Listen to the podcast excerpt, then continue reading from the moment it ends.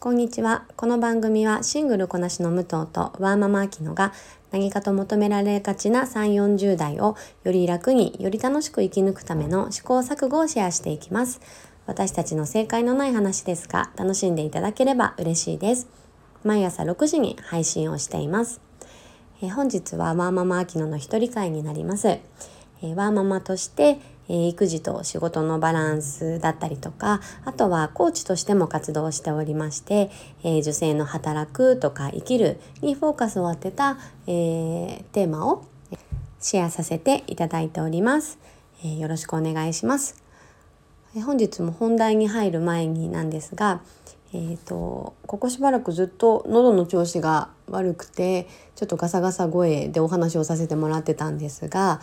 まあまああのもともとちょっと喘息も持ってたりとか、えー、ちょっと気管が強くないっていうあの自覚はあったんですけれどもまあそのうち治るだろうと思っていたらなんか全然治らなくて、えー、ついにはちょっと、えー、胸が痛くなりだしたのであもうこれはちょっと病院に行かなきゃなと思って遅ればせながら、えー、ちょっと先日行ってきたら、まあ、いろんな検査をした上で。えー、肺年齢が66歳という衝撃的な、あの検査結果が出まして、えー、まあ66歳になったらこんなに呼吸が苦しいんだとか、えー、あとはやっぱりほっといて治るのはこのアラフォーはあのそんな感覚を持ち合わせてはいけないなということをあの痛いほど痛感しました。しかるべき、えー、対処をして、えー、まああの薬を飲むなりなんかちゃんと気をつけるなりをしないと、えー、健康状態っていうのは保てないんだなっていうのを、え、改めて感じさせてもらったこのもう結局2月も後半に入ってしまったので今月はなんかずっとあの調子が悪いまま終わってしまったなという後悔が残っております。えー、皆さんもこういう季節の変わり目とかあと私はアレルギーを持っているのでこういう花粉の時期とか、えー、本当に自分で体調を崩しやすいって分かっているので、えー、しっかりと対処をこれからはしていかなきゃなと痛感しております。本日の、えー、テーマは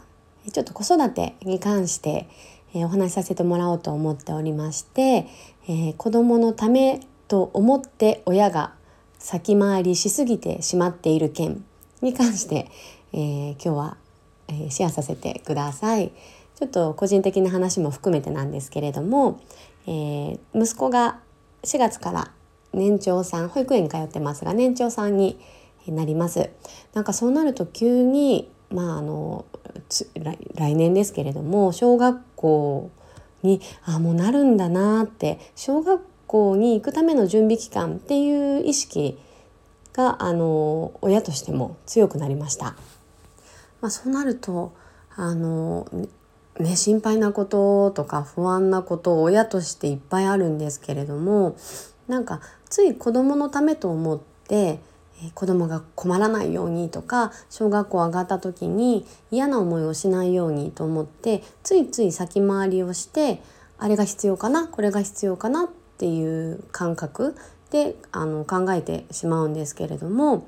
えー、先日ちょっと読んでいた、えー、本に書いてあったんですが子どもの良さっていうのはやっぱりその余白の多さがあの人生において余白が一番多いのがやっぱり子どもの時期でそこに何を入れていくかっていうところで個性だったりとか、まあ、アイデンティティが築かれる。っていう記事を目にしたんですけれども確かにその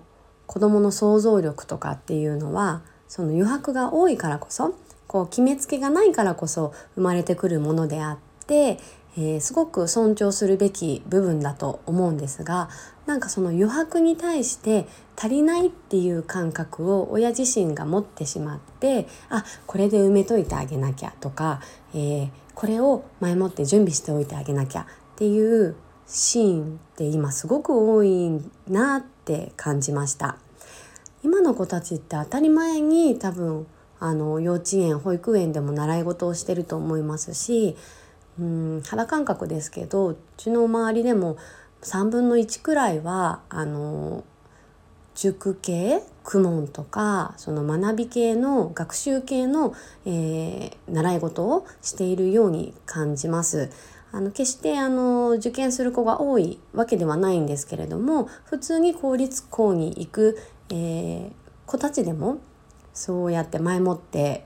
えー、ひらがなカタカナって当たり前ですしあのお子さんによっては漢字を書けたりとか、まあ、真似っこではあると思うんですけれどももう漢字に触れている子っていうのがすでにいることに対して親自身が焦ってしまってるっていう現状があるように感じています。でついつい子供のためと思って、えー、先回りして準備をしてしまいがちですけれどもその子供が持っている余白に対して何を入れるかっていうのはやっぱり子供自身が選ぶことであって、えー、親は、まあ、それを、あのー、選ばしてあげる環境づくりとか、えー、選ばしてあげるという言い方もあれだけどこうやりたいと言える環境づくり、えー、と、まあ、親として、えー、責任を持ってそれを支援できる、えー、ポジションで、えー、立場で子供と接してあげるっていうことが本来の姿なのかなと、あの感じました。えー、なかなかねやっぱりあの我が子を思うと,、えーと、やってしまいがちなんですけれども